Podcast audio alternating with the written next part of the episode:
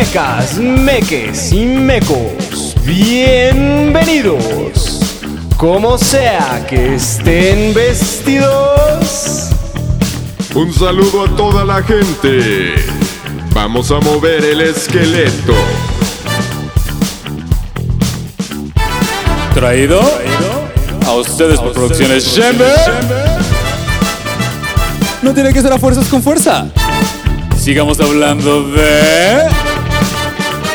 Capitalismo, machismo, violencias, cuidado y armonía. Empecemos la reflexión. Y el tema de hoy es...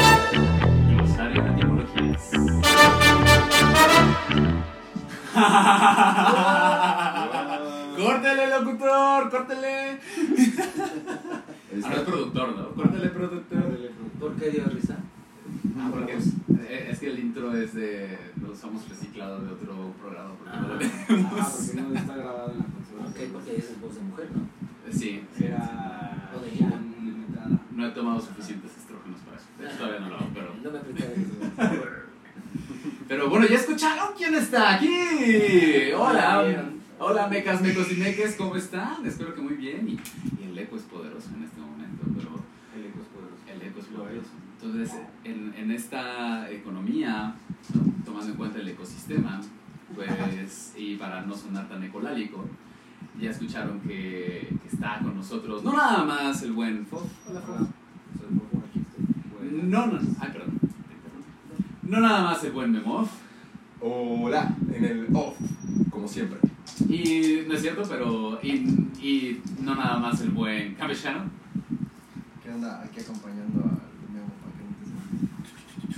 que tenemos. No nada más a Joali y Lupo. La casa. que no lo van a ver, que son los perrijos de nada más y nada menos que Juan Carlos Hernández Merijuelo. ¿Cómo estás? Bien, ¿Cómo estás muchas por acá? Otra vez con hombres blancos, como no. Gracias, gracias por aceptar de nuevo. Con mucho cariño, ya saben, me da mucha- mucho gusto estar aquí y es por el cariño que les tengo. Ay, gracias. Oh. También te queremos un buen. Ahí Lupo, está. hola. Lo van a poder ver en YouTube si quieren. Hola, Lupo. También tenemos al buen Rick que está es- estrenando su cabina pecera en este estudio de, de Chamber Chamber. Este, y pues bueno, ya, ya, ya dijo, ya me cansé de olerlos, entonces fue atrás del, del vidrio. Eh, pues bueno, hoy, hoy escucharon ya de qué trata el tema. Este es un glosario de etimologías, ya en algún momento nos habías platicado, Juan Carlos, de... de- ¿Cómo te gusta, Juan? Juan Carlos. Como tú quieras, como Juan o Juan Carlos también. Ok. Eh, entonces ya nos habías, bueno, siempre hemos dicho que tú eres como referente en este programa de, de ah, esto significa esto, ¿no? Más mayúsculos. Y, y entonces, eh, pues dijimos, ya, ¿para qué citar si podemos traer al autor, ¿no? Entonces, pues te, te- te invitamos para que nos, nos vuelvas a regalar de tu Con mucho gusto, con mucho gusto. Y de tu saber sobre Muy bien, etimologías. empecemos pues. Pues tú, tú dinos, ¿para dónde vamos? Bueno, pues por la etimología de etimología. ¡Ey! Ok. Etimos quiere decir origen o también se traduce como lo correcto. La mayoría de las palabras tienen un sentido directo, etimológicamente hablando, y uno o varios sentidos indirectos. Vamos a hablar de ello en repetidas ocasiones, pero eh, el sentido directo de etimos es origen. Ok. El sentido indirecto es el sentido verdadero. Y etimos, logos es palabra. Etimología es el sentido verdadero de las palabras o el origen de las palabras. El origen de las palabras. Oh. Etimos. Etimos Y eso es latín. es griego. Griego. Etimos Es es griego. griego. Sí, suena griego. Pero me encanta que el significado real de las palabras no sea el significado real de etimos. Sí, claro, claro. Porque realmente eh, las palabras Paradojas. van teniendo un sentido histórico Claro. Ajá. y va cambiando a Y lo largo de la historia su significado. Sí, finalmente la etimología es como, o sea, una buena manera de abordar e iniciar la conversación, creo yo. Pero Sí, pues. pues. no, o sea, como que no termina ahí, ¿no? No. Finalmente es como un buen, una buena hebra para jalar Para jalar. y seguir sacando. Entonces vamos a ver el sentido original o el sentido verdadero en alguna época de las palabras que tienen que ver con la hombría. Uh, ok, Ajá. uf. Con la masculinidad. Aquí en Hombres Blancos. Sí. En Hombres Blancos. de masculinidad. Etimologías extremas. Y para empezar, hombre, Etimologías para hombre. para empezar, hombre viene de hominis, ese sí es latín, y viene de humus, que es tierra. tierra. Entonces, por ejemplo, exhumar a alguien es Es sacarlo, de, la tierra. Ah. Oh. Inhumar es, enterrar, meterlo a la tierra. meterlo a la tierra. Y hominis es el que fue sacado de la tierra. Y de ahí viene en latín hominis, hombre. Hominis Pero- no sería entonces el exhumado. Sí, el exhumado, el que salió de la tierra. Ok, ok. Pero en su sentido indirecto sería, en su sentido secundario, hombre, como lo entendemos. Claro, como hecho de humus, hecho de tierra. Hecho de humus, pero masculino. Ah. Sí, o sea, no sacado de la tierra de que lo sacaron de la tierra, sino Como- no, sacado o sea, no es un orco de Isengard. de. Ajá. No es un orco de Isengard, marroquí. es un... ¿Cómo? Ni tampoco hecho de comida marroquí y, y acompañado Ah. con pampita. No, no El es que sea de garbanzo. Es rico, es rico. No, o sea, es tal cual, ¿no? Como de hecho con tierra, Hecho, con barro. Exacto, hecho del barro, hecho de la tierra. Pero aquí el sentido machista de la palabra es que no incluye a las mujeres. Entonces, hominis también de ahí viene humanos. Oh. Ajá. Oh. Entonces, humano es el hombre, el que, los que fueron hechos de la tierra. Y cuando se inventan estas palabras, la mujer no cabía en la categoría de humana. Ajá. Wow. Solo Esos había. griegos, demonios, haciendo de lo suyo. Sí, pues griegos y, y luego romanos, porque eran más machines los romanos, Ujú. porque esta palabra es latín. Ajá. Literal, The Bad Hominis. Romance. Ajá. Y entonces, ¿romance? Como la canción de Lady Gaga. Ah, ok. Bad Romance. Bad romance. Malos, malos, malos. Malos. Y entonces los romanos, en su lenguaje, creían que solo había un sexo biológico, Ya. el hombre. Y también desde Grecia. De hecho, Sócrates decía que la mujer es un hombre mal hecho. Oh. Anda, Sócrates. Ajá.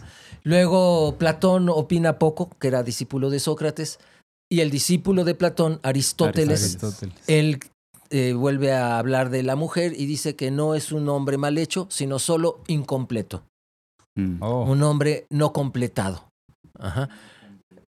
Y esto habla de que el hombre, el humano, sería solo el que tiene pene.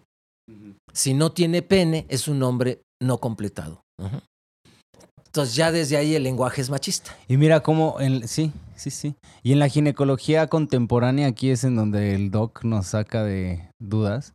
Si no mal recuerdo, en los estudios que sí de ultrasonidos y así previos al nacimiento de la cría, se habla de presencia o ausencia de pene, ¿no? No habla, ¿sí? Cuando, de hecho, en los ultrasonidos, ¿no? Ajá. Pues, lo que mencionan, sí, pues no, no tiene pene, entonces es mujer. ¿No? Es niña. ¡Qué cosa! Ajá, o sea, el lenguaje ginecológico actual es ese. Pero además es contradictorio a lo que sucede realmente en la gestación. Sí, Ajá. Porque a ver, quienes ajá, estamos acláranos aquí, esto. todos con pene, Sí, sí, sí. Ajá. Somos mutación. fuimos mutación, porque nuestras, antes de la dos- semana 12, casi siempre es in- indiferenciado, o todos teníamos una anatomía, diríamos, femenina. Ujú. Y a través de la testosterona que empieza a secretarse más, empieza a el clítoris fusionarse con los labios menores y se forma el pene. Por eso el pene tiene dos tejidos, tejido cavernoso y tejido esponjoso. Sí, es, es por la presencia del gen de la SRY. Que Sí, aparece alrededor. No, el SRY, es, así se llama el gen, SRY, Ajá. Que aparece alrededor de la séptima semana de gestación Ajá. y que entonces se empieza a notar ya por ahí de la doceava. Y el Que es- entonces se le llama la masculinización o desfeminización. Ajá. Pero entonces lo original es lo femenino. Exacto. Ajá. Lo, que justo ginecología viene de génesis, ¿no? De, Ajá. De origen, de de, origen. principio. De Ajá. nuevo, las mujeres. Por eso Claro. cuando las personas trans están en, en esta eh, Proceso. terapia, ¿no? De, ajá, hormonal, justo lo que hacen es inhibir la testosterona y por eso el cuerpo Solo, naturalmente, solito va a A pasar a, una... feminizarse. Ajá. Ajá. Y lo que es el escroto eran los labios mayores, Que por influencia de la testosterona se van cerrando. Se cierran. Por eso hay eh, la cicatriz, El rafe. El rafe. El rafe medio. Y los ovarios van a ir bajando, en tal forma que en cuanto nace un bebé, masculino, lo primero que le checan es, bueno, además de si está bien de salud, que los testículos los tenga bien bajados, Testifica. testifica, porque si no tendrían que operar para bajar los testículos, porque si no se pueden hacer cáncer si se quedan arriba. Mira. Entonces, sí, originalmente todos fuimos mujeres. Los griegos le llamaban el eterno femenino.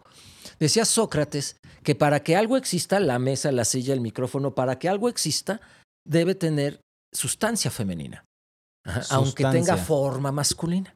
Ajá, Pero lo que da existencia es el eterno femenino, dice. Le- todo lo que existe es porque tiene algo femenino.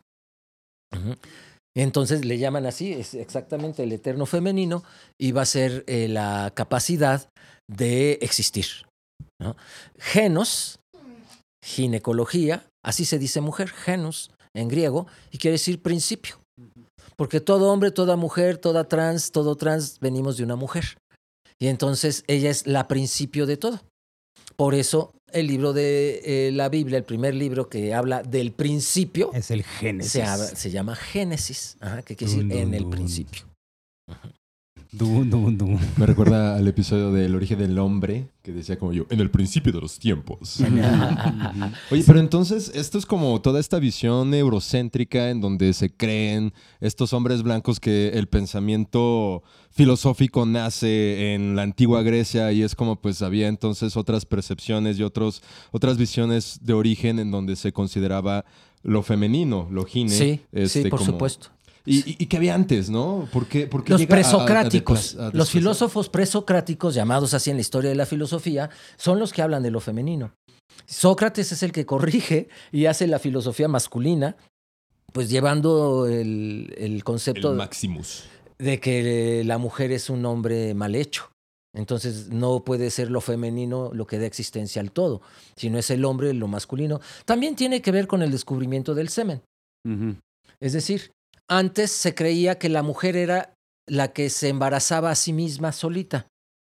Ella se bastaba a sí misma para la procreación. No se sabía la función anatómica, fisiológica del pene y del semen en la reproducción.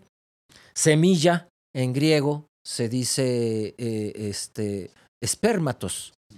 Semilla en latín es semen. ¿Y el meco? Y mecos es en náhuatl, la semilla en náhuatl, los Por mecos. eso mecas, mecos y meques.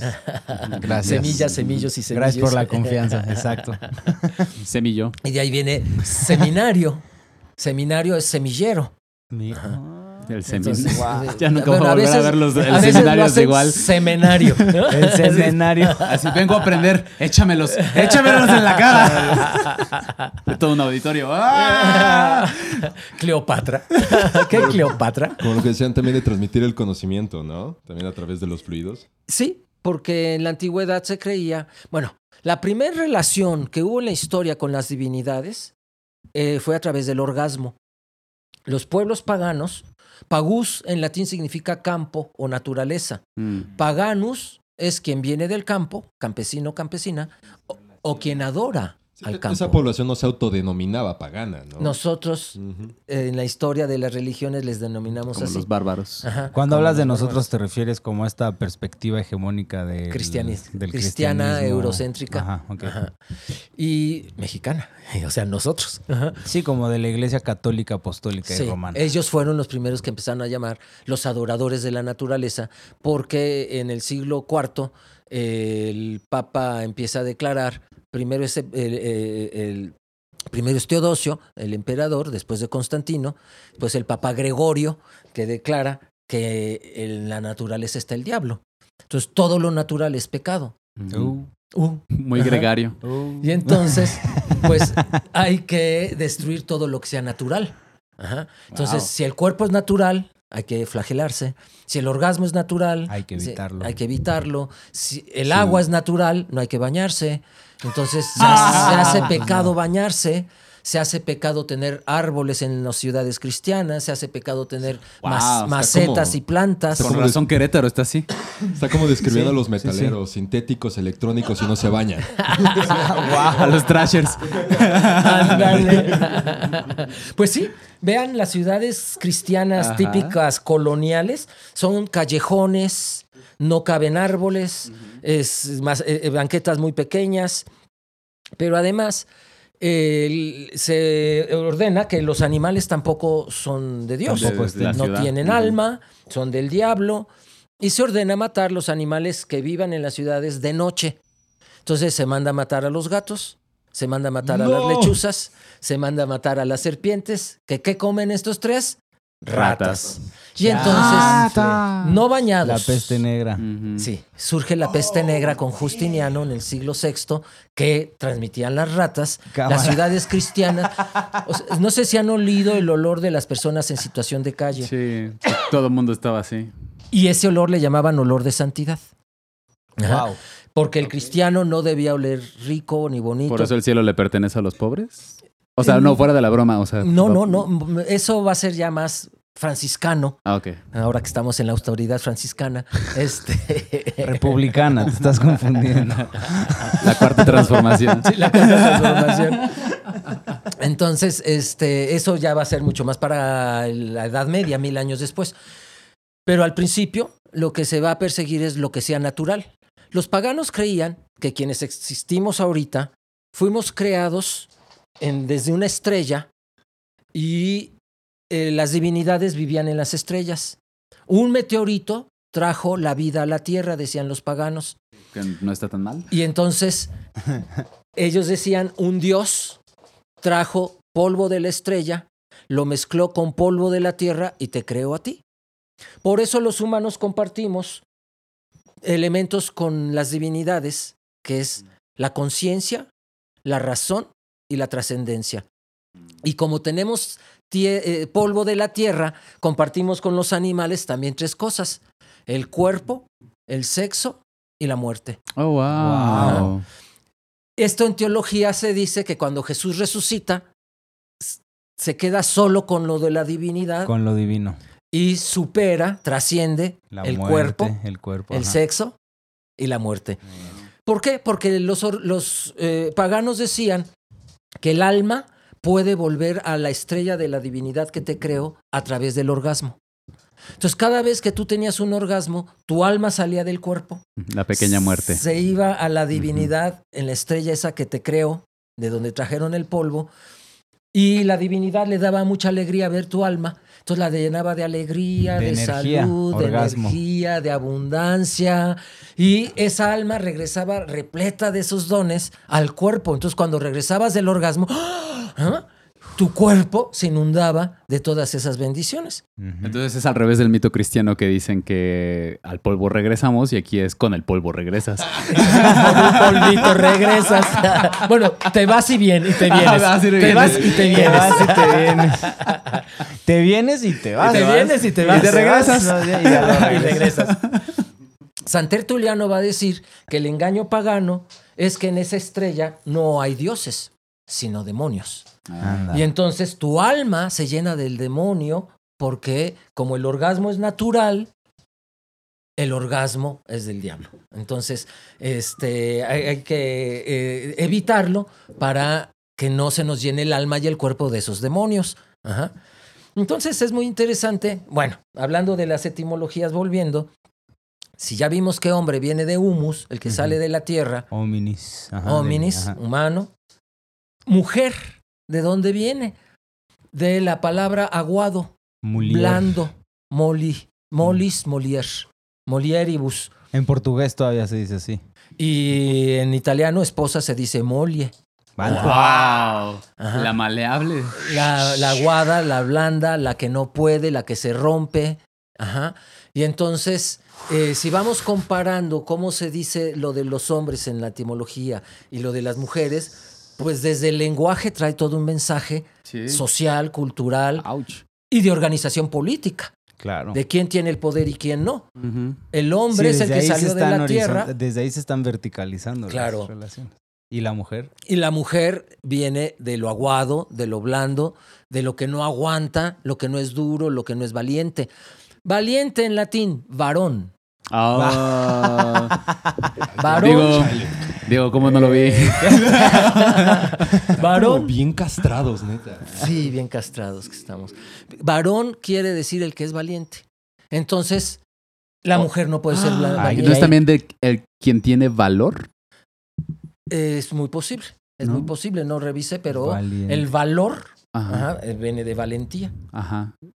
Entonces, el que tiene valentía es varón, con B chica. Porque con B grande es una, Título un nobiliario. título nobiliario que también existe en femenino, varón y varonesa. Pero varón con B chica si viene de valiente, es el que tiene la fuerza, es el que puede hacer esfuerzos, Wow. es el que tiene el valor, la y valentía. la dama.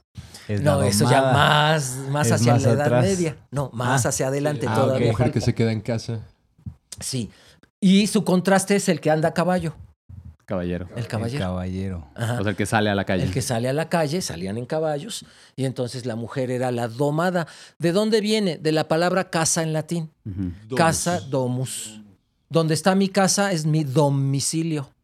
Los asuntos de mi casa es lo doméstico. Ajá.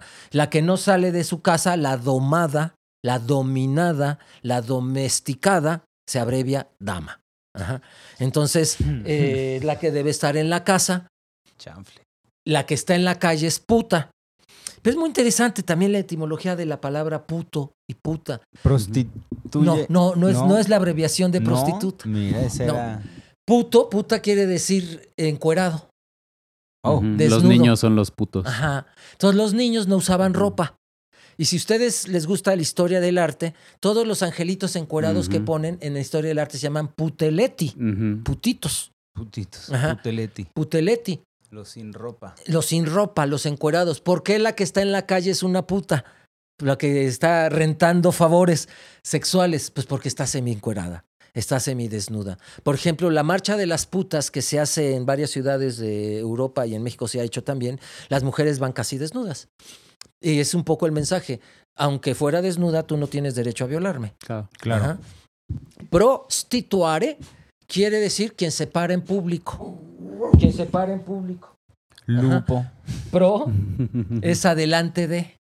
Stituare es estatua. Ah, y Estatua. constitución, Lo que nos eh, hace estar. lo que nos constituye. Ajá, lo que nos hace estar. Con eso, nosotros, con esos nosotros estamos. Ok. Ajá, constituir. Prostituir, por ejemplo, un maestro, una maestra delante de su grupo, Se está prostituyendo. en sentido directo, etimológico de la palabra, se está prostituyendo. Un cura, Se está prostituyendo. un político en la cámara, se está prostituyendo. Yo cuando- Nosotros aquí. Nosotros aquí nos estamos prostituyendo. Yo luego cuando les- daba clases en línea sí me sentía como camgirl o algo así. Justamente. sí. Luego les decimos las tarifas. este, Cheque del Patreon. Chequen el Patreon. Entonces, la palabra puto, puta, no es abreviación de prostituta. Yo sí tenías entendido, fíjate. Gracias por sacarme de mi error. Muy bien. Luego también estuve revisando este masculino y femenino. Santo Tomás de Aquino redefinía todas las palabras otra vez. Femenino Ay, viene del latín antiguo de felamina, la que da de mamar. Felare es mamar. El gerundio, o sea, la acción en la, en el- en la práctica, ando, Felamare. endo, se dice tío. Felatio es mamando. Y bueno, en, en sabiduría popular lo decimos solamente al sexo oral a un pene. Ajá. Ajá, la felatio está mamando. Pero un bebé que esté mamando chichi También está haciendo felatio. también está haciendo felatio. Ajá. Entonces la que da de mamar es felamina. O sea, un puto dando felatio es, tiene muchos significados. Sí, pues, tiene muchos significados indirectos. Ajá. Indirectos, indirectos. La felamina se abrevia en fémina. Y entonces fémina era la que da de mamar. Ajá, claro. Pero llega el siglo XIV, 1325, por allí, Santo Tomás de Aquino dice, no, significa la que tiene menos fe. Fe de minus. Fe de minus. Mm. Pero eso entonces es hasta el siglo XIV. Hasta el siglo XIV. Ajá, hasta Santo Tomás de Aquino. Ese güey. Antes no, antes eh, femenina significaba solamente da de mamar. la que da de mamar, la que amamanta. De ahí viene también Era una mamá. cuestión descriptiva. Mamá viene de mama, de chichis. Sí. Madre viene de matrix, la que tiene matriz. Padre, en cambio, significa dueño. De allí viene patria, a quien me debo, De allí viene Patrón. un patrón. Un modelo. Un patrón, ok. Qué terrible que al modelo de algo le decimos, este es un patrón, Porque tienes que obedecerlo. lo que tienes que obedecer, lo que tienes que seguir. En vez de decir un modelo, que no tendrías que sexualizar la palabra modelo diciéndole patrón. Pero también es a quien me debo, lo que debo seguir. Entonces, eh, en la palabra padre no es lo mismo que la palabra papá. Papá viene de babo Babo. y babo es el cuidador, el que procura a alguien, ¿no? el que procura a alguien para que le vaya bien, para que no se enferme, para que crezca bien. Entonces hay mucha diferencia entre ser papá y ser padre. Ajá. Ser padre es a mí me obedeces. Ser papá es yo te cuido para que crezcas. Ajá. Y en el sentido femenino, ser madre es la que pare, la que tiene matriz, la matrix, madre. Ajá. Y ser mamá es la que amamanta, La que nutre. Ándale. la que nutre. O sea, la que nutre y el que cuida. Eso es muy distinto ser mamá y ser papá, a, A ser, ser madre, madre y y, ser padre. padre. Ajá. Tómala. Pero es importante que lo sepamos porque si no, no sabemos qué hablamos cuando hablamos, ¿no? cuando decimos las cosas. Y dice Carl Jung que el consciente no sabe, Ajá. pero el inconsciente es colectivo. Y el inconsciente sí sabe que cuando yo digo, por ejemplo, vamos a sacar la etimología de familia, Ah, sí. que es fame, hambre. Pero a los esclavos romanos decían, ah, imaginemos que hay una guerra de Roma contra Germania y agarran a los soldados germanos, los derrotan y los venden como esclavos en los soldados de esclavos de Roma. Pero un soldado germano era sabía matar. Entonces, para debilitarlo, le tenían que hambrear. Familizar. Hambrear, hambrear. En latín hambre es fame. Y entonces alguien hambreado es un famelicus, abreviado famelus. Y como a los esclavos los hambreaban para que obedecieran, se quedó como sinónimo de esclavo, Family. hambreado, famelus. El plural se hace con a. Por ejemplo, la palabra carrera se dice curriculum en latín. Entonces, una carrera, un currículum. Dos carreras, due curricula. Tres currícula, cuatro currícula, cinque currícula. Un esclavo, un famelus, due familia, tres familia, cuatro familia, cinco familia. Entonces, familia no quiere decir el lugarcito que Dios creó para mi protección y mi amor. No. Es el lugar donde se te enseña a ser esclavo, donde se te enseña a Enseña a obedecer. O sea, te familiarizas. Exacto. Y ahí, si yo digo, no puedo, fíjate que tengo un compromiso familiar, todos dicen, ah, mm, ya, no hay nada que hacer. Sí. Porque mi si madre. es es familiar, y mi padre. es absolutamente tengo que ir. Ajá. Uf. Sí. Y, y está en el entendido social.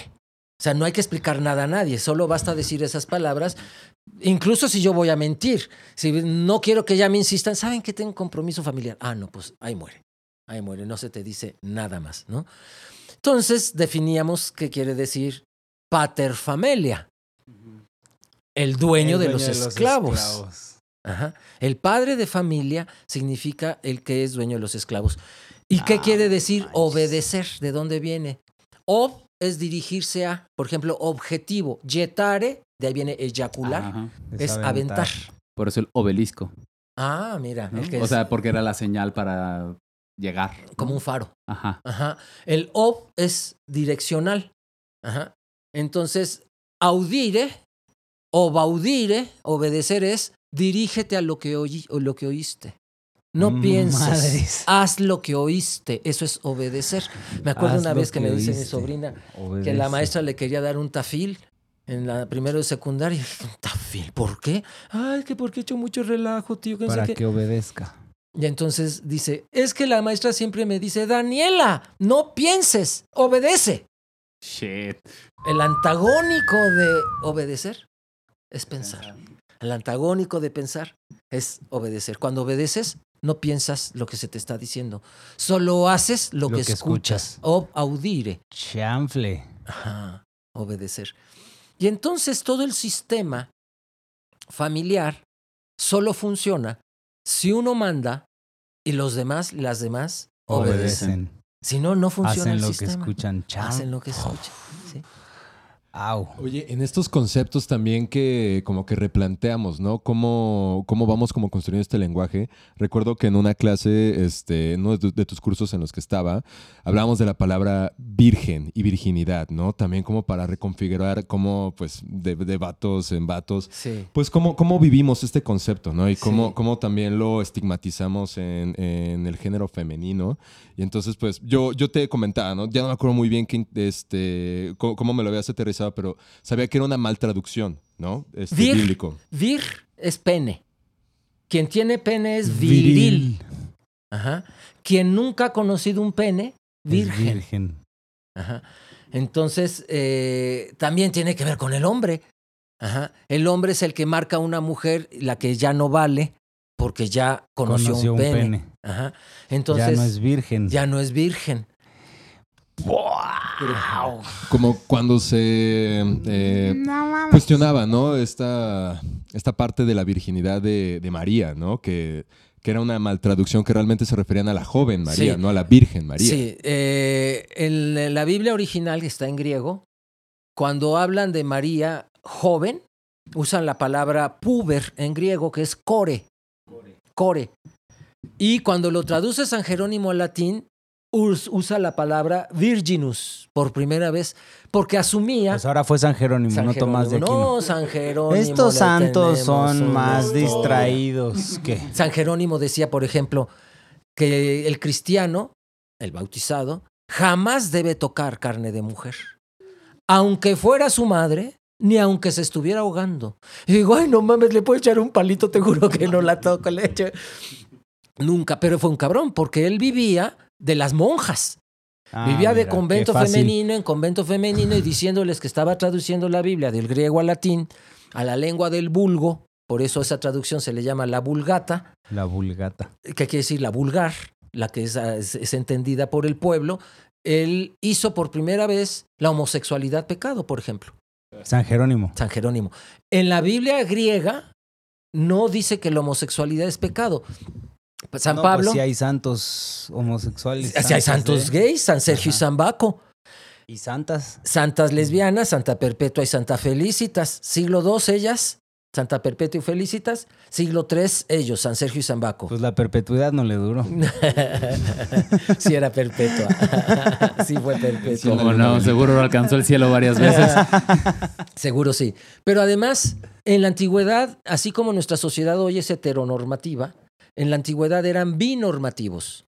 Se- Chan, chan, chan. se- Y Pónganle esto a sus abuelas, ¿eh? en Pero Grecia. para, pero para que ellas se dejen ser. Esa, eh, eh, No para que regañen. Sí, sí, sí. Yo tengo la, la gran, gran, gran casi seguridad de que mi abuela era lesbiana. Sí, o Justo. porque estás tú aquí. O fue forzado. Pues es que si es una abuela a la que se robaron. Sí, exacto. ajá. Una vez estaba en un taller de autoestima y sexualidad de los que yo impartía prepandemia y estaba una austriaca 2019. Antes. Estaba una austriaca y en la presentación varias eh, tendríamos que hablar de nuestros abuelos, nuestras abuelas y varias de ellas dijeron, mi abuela fue robada, bla, bla, bla. Y yo veía que hacía cara ella así como... La austriaca. ¿Cómo que como robada? robada. Y en el receso me dice, ¿cómo que robada? Le digo, es que en la revolución pasaban los revolucionarios o los soldados federales, la agarraban de la greña, la subían al cabello. Me decía, eso es un secuestro. O sea, sus abuelos eran secuestradores. Sí. Eh, sí, pero aquí ya le hemos naturalizado la violencia y les decimos Son- robada. Son tantos que. Ajá, sí, que lo naturalizamos. Ujú. Hasta romantizamos. Lo, hasta lo romantizamos, exactamente. Y luego ya no necesitan jalarles de la greña para ser robadas.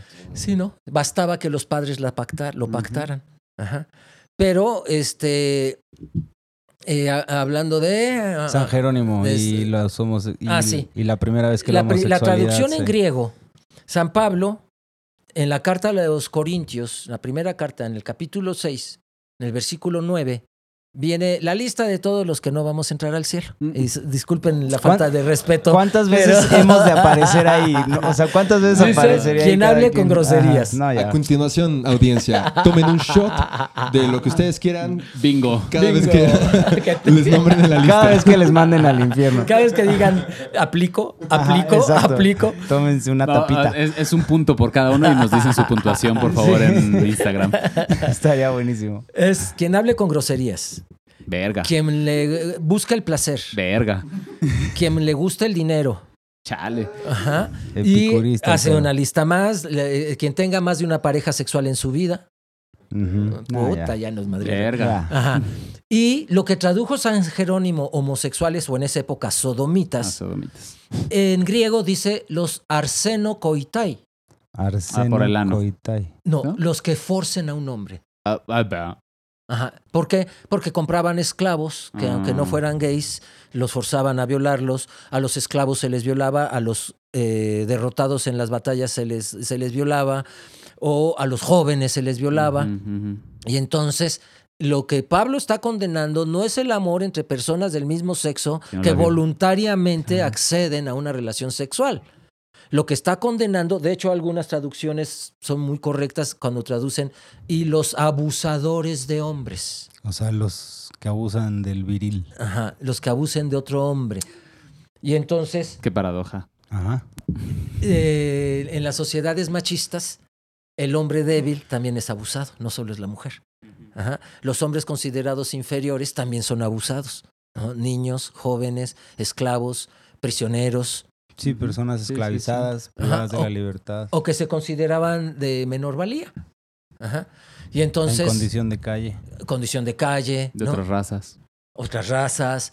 Entonces, lo que Pablo está condenando es la violación de un hombre a otro hombre.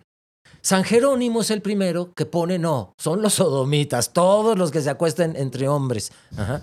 Pero además hay otra palabra que usa Pablo. Una es arseno koitai y la otra es malakai. Y malakai, San Jerónimo tradujo afeminados u hombres suaves. Entonces, ¿se parecen a quién? Si son blandos. A las mujeres. Entonces traducen afeminados. Ajá. Entonces los afeminados también se van a San Jerónimo otra vez. Sí, San Jerónimo. No. No, no, si San Jerónimo nos la debe. Mm. Nos la debe. ese- o sea, ya de estar chamuscándose en el infierno ese Pues sí. cabrón. Traditore, traitore. Traditor, traductore, traductore. Ajá. Ajá. El, hace una semana estaba en un programa de radio este, hablando sobre Biblia y sexualidad, Biblia y diversidad sexual, en un canal cristiano. Anda. Wow. Y entonces a- un Bienvenido. señor puso todas las citas de la Biblia en contra de la homosexualidad. Y esto dijo San Pablo, pone al final. Yo le dije, mire, San Pablo no hablaba español. Usted no está leyendo a San Pablo. Ajá. Usted, le- usted está leyendo a alguien que tradujo, tradujo a, A San alguien que Pablo. tradujo a San Pablo. Ajá. Y ya lo que usted leyendo es la séptima traducción. No, vaya, valió. Ajá. Entonces, del griego se tradujo al latín, del latín se tradujo, la primera traducción a otro idioma fue al, al alemán, del alemán se tradujo al inglés, del inglés se tradujo al español, y del español hay un montón de traducciones, la Biblia de Jerusalén, la Biblia de Latinoamérica, la Biblia de los evangélicos, la Biblia de los testigos de Jehová. Entonces, la que usted tiene es la séptima traducción, porque San Pablo no hablaba español, le dijo. Entonces usted no está leyendo a San Pablo, tiene que estudiar griego para entender qué dijo San Pablo. Ajá, y a estudiar el contexto. Me puso, usted es hijo del diablo. usted es hijo del diablo.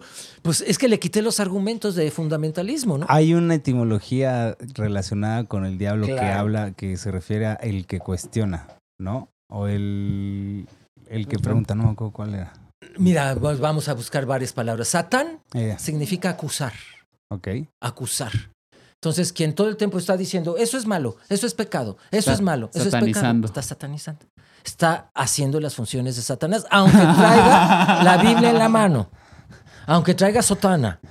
Si está condena y condena y condena, está haciendo Está- las funciones de Satanás. sotana, está satanizado. Está satanizado. Ajá. Está satanizando, porque acusa, acusa. Acusa. Ajá. Luego, diablo y demonio. Ajá. Por ejemplo, de Pitágoras decían que era un demonio. Los griegos así le llamaban el demonio Pitágoras, porque el monium es carga. Por ejemplo, la carga de quien lleva la matriz, matriz monium. Matrimonio. Oh. La carga del, de- de- de- del padre es el patrimonium. Ah, lo que le toca al padre. Lo que le toca al padre. No manches. Y cuando en la ley de las doce tablas en Roma, la mujer ya se podía divorciar de un hombre, ella se tenía que llevar la carga de su matriz, sus 16 hijos, y el señor, aunque perdiera el pleito del divorcio, Se quedaba con el con patrimonio. Con la casa. Entonces la mujer se tenía que ir a vivir desposeída a un barrio de Roma llamado Suburra, Suburbia, Suburbe, va- Alrededor de las ciudades. cinturones de miseria, donde era el tepito de la época, ni la policía romana entraba. Y entonces, imagínate, le robaban a los hijos, los secuestraban, las violaban, los violaban, las mataban, los esclavizaban, porque eran barrios rudos de Roma. Y va a ser hasta el siglo I, cuando las esposas de los senadores siguen la estrategia de Lisístrata. Ah, platícanos esa historia, por favor. Es una griega que está cansada de que los hombres se lleven el tesoro del templo de Atenea y de Afrodita para la guerra. Y hace la primera huelga, ¿no? Y entonces Sí. declara, junta a todas las atenienses y a todas las espartanas y declara huelga de piernas cerradas. Buenísima. No le den sexo a sus hombres hasta que cambien la ley. Wow. Y entonces lean la, no- la- la novela, se puede bajar a internet, se llama Lisístrata, es una comedia griega. Y entonces cuenta que incluso los hombres desnudos con erección subían al templo de Afrodita y le decían, Lisístrata, ya, Danos- dales permiso a nuestras esposas, les decía ella, hasta que cambien la ley y ya no estén agarrando el dinero del templo para sus pinches guerras. Los hombres siempre están en guerra, siempre están madreando y agarran el dinero del templo. Y el dinero del templo se tenía que repartir para que toda la gente comiera. Y estos lo usaban para la guerra. Y entonces usando la misma estrategia, esto lo cuenta John Boswell en su libro Cristianismo, Tolerancia Social y Homosexualidad, las romanas, esposas de los senadores, toman la estrategia de Lisístrata y dicen, no le vamos a dar sexo a los senadores hasta que cambien dos leyes. Entonces llegaba el primer senador y así como ardiendo en leche, ¿no? Así como papayita tierna. Le apretabas aquí, Como salía leche, apretabas aquí, tierna. salía No leche. Muy blandito. Y entonces, ah, Qué blandito no me quiere dar duro. sexo esta mujer y mandó a mis esclavas a su pueblo y, la- y- y- y- y- y las prostitutas no quieren en el pueblo. Y el otro decía, ¿también tú? Y el tercero decía, ¿también ustedes? Estas hijas se pusieron de acuerdo. A ver, ¿qué quieren? Bueno, en primer lugar, que no se case a ninguna mujer sin su consentimiento. Mira nomás. Que en el rito del matrimonio tenga que decir, sí, Sí quiero, quiero. sí quiero. Y de ahí viene el... sí, y que el, cristianismo lo adoptó en su ritual de matrimonio. Pues el- son los maestros del sincretismo, ¿no? Por supuesto, y romano, porque esta estamos hablando de las romanas. Y la segunda ley era que devolvieran la dote que el padre de ella le dio al hombre cuando se casaron, Oh, en el momento que ella ganara el divorcio. Entonces ya no se tenían que ir a su burra a vivir. Ya Decía, se iban con una ¿Te feria. acuerdas del ganado que mi papá te dio las 600 vacas cuando nos casamos? Ah, ya las vendí. El equivalente en Pues la denarios. cabrón. feria, papá. Ajá. ¿Te acuerdas el terrenito y la casa que mi papá te dio cuando nos casamos? Kyle. Kyle. Y entonces surge un nuevo grupo de mujeres, en latín llamadas dueñas, que se dice doñas, Dona. doña. Y entonces surge por primera vez un grupo de mujeres que pueden ser propietarias, solo aquellas que ganaran el divorcio a sus maridos. Podían ser propietarias, las demás romanas no. Ajá, Entonces muchas usaban el brinco, ¿no? Me caso y me divorcio para poder quedarme con la casa de la familia, por, con un terreno, con Mira. dinero. Y estas dos leyes se logran cambiar gracias a la estrategia de Lisístrata que usan las esposas de los senadores romanos. ¿Y eso en qué No. siglo fue? Siglo primero antes de la era cristiana Uh. y siglo primero después. Una antes y otra después. Ajá. Anda. No, es que me sorprende siempre las revoluciones que han, que logrado las mujeres. Ah, sí. ¿no? O sea, todas. Y no nos damos cuenta porque están muy invisibilizadas. Sí, no, pero las más grandes revoluciones han sido, al menos empezadas por ellas. Sí. Aquí hay algo importante. Como el padre romano tenía derecho de matar a sus hijos e hijas, si una mujer en la mera boda decía no quiero, el padre le decía, ah, te regresarás a la casa, cabrón. A ver, ahí nos vemos. Y entonces eh, eh, había un ejército de mujeres, así como entre los griegos estaban las amazonas, entre los romanos estaban las este, vestales. La diosa Vesta era la diosa del fuego. Hoy tenemos en la estufa, en el boiler, en el calentador, una perilla que le damos vuelta y se enciende un fuego. Como era antes. Antes había un fuego municipal que tenía que ser custodiado por el ejército, porque si tu enemigo quería fregarte, llegaba y apagaba el fuego y todo el pueblo se moría de frío. También había un pozo principal.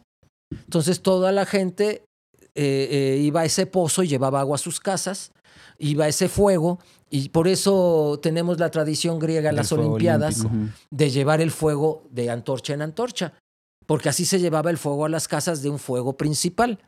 En Roma eran mujeres las que custodiaban el fuego, eran las vestales. Y ellas, en cuanto tenían su primer menstruación, hacían un voto, que en latín voto eh, quiere decir promesa, el lugar de los votos, boda, se dice bota, boda, quiere decir el lugar de las promesas, hacían una boda, un, ritual donde hacían promesas de mantenerse vírgenes 30 años. Y entonces cuando pasaba ya su edad reproductiva, 42, 45, empezaban a tener relaciones sexuales y dejaban de ser soldadas. Pero mientras, ellas custodiaban el fuego principal del pueblo y el pozo principal del pueblo para que nadie lo envenenara, para que nadie lo apagara, etc. Entonces, cuando una chavita decía en una boda romana, no quiero, las vestales entraban y, Y se la llevaban. se la llevaban. Y así iban nutriendo sus nuevos ejércitos de vestales, de chavitas que decían, no, yo no quiero que me entreguen este cabrón. La verdad, no, este es un hijo de la chingada, golpeador, abusador, no quiero. Y entonces se hacían soldadas de la ciudad. Wow. Esto lo leen en el libro Las filósofas de Di Martino y de Bruzzese, ahí habla de las vestales y de los ejércitos de las vestales. Wow. Entonces Está sí, las bueno, mujeres sí. han hecho muchas cosas. Sí. Sí. Oye, y quiero comentar, porque ya te estamos por terminar. ¿Cómo? A- algo, ya sé, Sí, ya sí, sé. Pero más bien, o Vamos sea, a necesitar otra parte de sí, etimología. y para dejar como el, el gusto y el piquete que, que se queden clavados. ¿Y qué hay sobre la masculinidad desde las lenguas prehispánicas? Híjole, este, eh, no sabría decir tanto en cuanto a las palabras. Eh, oxoxoc, oxoxoc es hombre, mujer es cihuatl, ujú, mujer bl- blanco es istac, ujú. mujer blanca istac cihuatl. Con los españoles, ya no está blanca, la pobre ya perdió toda la nieve, pero los españoles llegaron y le llamaron mujer dormida y todos creemos que así todavía se llama. Eh, sin embargo, eh, había un machismo también muy fuerte entre algunos, en algunas etnias mesoamericanas o mexicanas, como eran los aztecas. Sí. Los aztecas tenían un machismo bastante recalcitrante. Sin embargo, hay un libro que se llama La relación entre los sexos en el México antiguo, de Laura eh, este, Ibarra García, donde narra que las tribus del centro de México, ñañús, otomís, pal norte, chichimecas, eran matriarcales o matrilineales y que adoraban deidades femeninas que no se nos transmitieron, porque quienes transmitió la historia eran los españoles machistas. Entonces solo nos transmitieron las deidades masculinizadas. Pero ella narra cómo las mujeres, en primer lugar, eh, tenían el mando, eh, tenían acceso al poder. De hecho, también entre los aztecas. ¿eh? Entre los aztecas había un grupo que se reúna- reunía con Moctezuma, que eran dirigentes de todas las comarcas, y la mitad tenían que ser mujeres. Entonces, lo que pasa es que no se nos transmitió la historia de las mujeres mesoamericanas, porque la Pues historia... de las mujeres. ¿Mandé? De las mujeres. Sí, en general, en general, pero menos de las mesoamericanas, porque creemos que la eh, había como tanto machismo que las mujeres no tenían ningún lugar importante. Sobre todo las etnias que eran nómadas, como los chichimecas, las mujeres tenían acceso al mando, acceso al poder. También las tribus del norte. Si ustedes se fijan, las mujeres yaquis hoy en Sonora son mujeres que tienen acceso al poder. Estaba viendo una, pararon la carretera porque el pozo que tiene el pueblo lo van a tomar para llevar agua Hermosillo o algo así a las grandes ciudades blancas. Y son las mujeres las que paran la carretera. Y son mujerones, son mujeres grandotas. No es cierto de que los pueblos indígenas eran chaparritos o pequeños. De hecho, eh, Bernal Díaz del Castillo, en su historia verdadera de la conquista de la Nueva España, dice que cuando llegaron los españoles, había indígenas, sobre todo lacandones en Chiapas, que el español subido al caballo podía hablar casi a la misma altura que el hombre mames. parado, el hombre de pie. Pero mamá desnutrida, hija desnutrida, nieta desnutrida, va a ir generando pueblos indígenas chiquitos. Eh, a- mí una de las, impresion- de las cosas que me impresionan de la Revolución Cubana es que yo estudié salud pública en la Escuela de Salud Pública de La Habana y una de las cosas que presumen es que en 10 años de revolución subieron la estatura de hombres y de mujeres, pero además equipararon la estatura de hombres y de mujeres. El promedio de la estatura es. Vean a Niurka. Sí. Todas ahorita en Cuba son de ese tamaño. Ajá. Mi papá me decía que cuando él era joven, pensar en un cubano era pensar en un señor chaparrito, gordito y con un puro. Hoy es William Levy, ¿no? Papucho. Ajá. Es- Muy huevo para ser cubano, pero. ¿Sabes que los rusos dejaron mucha... Sí, no, bueno, no, porque esté mal, sino para ser el referente de. Ajá. Sin embargo, eh, hoy en Cuba tú vas y ves de chile, De mole todo, y de, de todo. manteca. Hay rubios y rubias, porque bueno, estos dos que mencioné son rubios. Sí. Ajá. Pero también yo me acuerdo una vez que estaba estudiando en la Escuela de Sal- de Salud Pública y estaba yo muy cansado porque habíamos ido al campo. Y dije, ay, me voy a echar un baño y paso primero por el bar gay. Y si está bien el ambiente, me baño y me regreso. Y me acuerdo que salgo y en ese momento iban saliendo, pero enormes, unos cubanos mamadísimos, guapísimos, enormes. Yo me quedé así como, ¡oh! Si Me regresa. baño y regreso. Pero además me dijeron, Juan Carlos Hernández Meijueiro. Y dije, ay, no mames. Ay, no, Ya para qué me baño. no, acompáñame para bañarme. Me dice, Ven a ¿no te acuerdas aquí". de mí? "Eh, no. ¿Soy Rodney? Ay, no me acuerdo de ti. Tú veniste hace cuatro años a un congreso de sexología y no quisiste tener sexo conmigo porque yo era menor de edad. Ya tengo 20. Yo, Pues papito. vamos a desquitarnos, sí. Entonces, sí. Nada más te veo y palpito. y bueno, Se fueron me para dos el meses- corazón. fueron dos meses maravillosos con Rodney. Qué Wow, qué Y sabes, belleza. con su esposa, porque son muy bisexuales los cubanos. Ah, sí. Y entonces tenía, estaba casado y me dice, ¿a ti no te molesta que yo traiga mi bebita? "Eh, no, me gustan los niños. Me gusta. Era una tucita la cabrona. Porque además íbamos al bar gay y ya le tenían su mamila. Entonces eh, eh, la- nos sentábamos, nos daban nuestras cervezas y ella su mamila de leche. Y ahí yo tengo fotos con la chamaca ahí, de, con Rodney de la mano en la calle. Ay, qué bonito. Qué Sí, fue una experiencia muy bonita. Pero a mí lo que me impresionó fue el tamaño.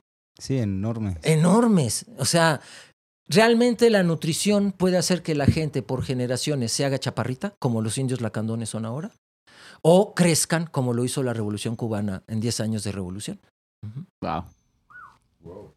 Qué gran reflexión. Pues sí vamos a necesitar un segundo episodio de etimologías, Con mucho por lo visto. Y yo me quedo totalmente con la cabeza explotada. Sí, sí. Sí, Ojo cuadrado. Juan Carlos, de verdad es un gusto siempre tenerte aquí. Eh, es como un mago que va sacando como truco tras truco bajo la manga. Es como de aquí hay un conejo y ¡pum! Machismo. ¿Qué crees? Supremacía blanca. Entonces me encanta que puedas como generar estas reflexiones en, eh, tanto en mí como estoy seguro que en toda la audiencia. Y pues te agradezco nuevamente que nos hagas el honor de poder acompañarnos aquí en el foro. Este, yo pues fui Memov. Les agradezco muchísimo. Recuerden seguirnos en Instagram a través de ondres.blancos y pues hagan sus comentarios. Pásenos su lista de los que están condenados al infierno. Y también mencionar que este episodio va a estar disponible en el canal de YouTube de Juan Carlos, que Sí, estaría sí, sí. chido que se asomen a conocerlo. Y porque- chequen sus cursos. Ajá. Ahí en su canal de YouTube. Ah, ¿Algún bueno, curso puedo anunciar, viene un curso. Date. Es Historia de la Diversidad Sexual. Es el 2, viernes 2 de septiembre y sábado 3. Entonces, manden un WhatsApp al 246 126 4653. 246 126 4653. Manden un WhatsApp y eh, dicen que si escucharon el anuncio Nombres Blancos van a tener descuento. ¡Oh! Sí, Hay que, exclusiva. hay que publicarlo Estén ya. pendientes en, en Instagram. También estaremos subiendo cualquier otro curso que, que vaya a dar Exacto. Juan Carlos. Con mucho Sí, gusto, sí. Si escuchan este programa ya fuera de la fecha, este también recuerden que Juan Carlos justamente Sigue dando talleres. Exacto. Y sigue la misma promoción, porque después de este taller voy a dar historia de la familia, de la maternidad y de la infancia. ¡Wow! Pues sí, yo lo quiero tomar. Va. Y ahí nos saludamos entonces. Es nuevo. ¿Dónde te Venga, podemos sí. encontrar? En, en redes. En redes, en Facebook, pronto ya tendré otra vez mi página porque la tengo hackeada, pero en Oikos JC Hernández, Oikos como Con K. el- con K, ajá. Este JC Hernández, ahí me pueden mandar mensajitos, ahí nos entendemos. Y en Instagram estoy con JC Hermey, que es de Hernández Meijueiro. JC Hermey, J Chermey suena. Ajá, J. Chermey. Magnífico. Raúl. Híjoles, yo me quedé, pero asombradísimo, admirado. La verdad, dije, voy a ir porque el, desgraciadamente no pude estar en el, en el episodio anterior. Y dije, quiero conocerlo porque me quedé también picado en el, en el capítulo, en el episodio que se grabó. Mira. ¿no? Entonces, eh, pásenle a escuchar Ejes de Poder de la temporada 2. Ah, sí, sí, ese estuvo bueno. Ese es Que es buenísimo. un temazo. eh, y, ¿Y qué más es la presentación de los cinco ejes de poder? De los Antes cinco, eran fue la cuatro. primera vez. Eran cuatro, Ajá, ajá. Pasen a escucharle. Y un gustazo, la verdad, estuve pero atento y casi dijo, híjoles, ya, entonces, ¿cómo, cómo digo ahora, cómo platico, cómo, cómo menciono, no? El lenguaje es machista. Sí. Sí, tenemos que volver a usar palabras. Por eso el uso de la E está siendo revolucionario. Cuando dicen es que están destruyendo el lenguaje. Ah. No, lo estamos desarrollando. Está evolucionando. Pero además existen ya muchas palabras como para no tener que estar inventando algunas, aunque inventemos algunas. Pero, por ejemplo, yo les puedo decir, les informo, les saludo, y esto lo incluye el español y está incluyendo todos los géneros. Claro. Pues gustazo y para reflexionar, entonces, ahora cómo, ¿no? Y justo Claro. con este ejemplo, yo creo que, o sea, como dice Fofo, explotado. O sea, Muchas gracias, Raúl, también, qué gusto. Y pues a mí me pueden encontrar en Facebook e Instagram como Sexólogo Campechano. Y ahí nos vemos. Gracias. Gracias. Pues, muchas gracias. Con gracias. es- cariño, es- ah, no, mucho es una, cariño. es una hermosura tenerte por acá. Muchas Igualmente, gracias. querido Brian. Y, y pues ya, nos vamos. en- Gracias por hacer tu seminario. Sí. Gracias, gracias. Con gusto, cuando quieran. Sí, sí, sí, bellísimos los bucaques. Y pues, muchas gracias. A mí no me encuentren. Venga. Nada, cierto, ya saben dónde. Y si no, pues chequen los otros episodios. La más transexual diría algo. al respecto. Y pues bueno, lo de siempre, muchísimas gracias por estar, por escucharnos y por su tiempo. Invitarles a que empecemos la reflexión, que la transformemos en acción, que llevemos armonía y lucha a nuestros espacios en los que coincidimos, que mira, hace tiempo que no se me deslizaba ese. Y pues sobre todo esta onda de que lo personal transforme lo político. Muchas gracias y por aquí andamos, mecos, mecas y meques. Chao, chao. Ya. Gracias, Lupo Hasta y luego. Wally. Aquí, ya Gracias. Lupo y. Ya nos vamos. Y pues chao. Oh, ya, ya, ya, Lupo. Eh, yo sentí.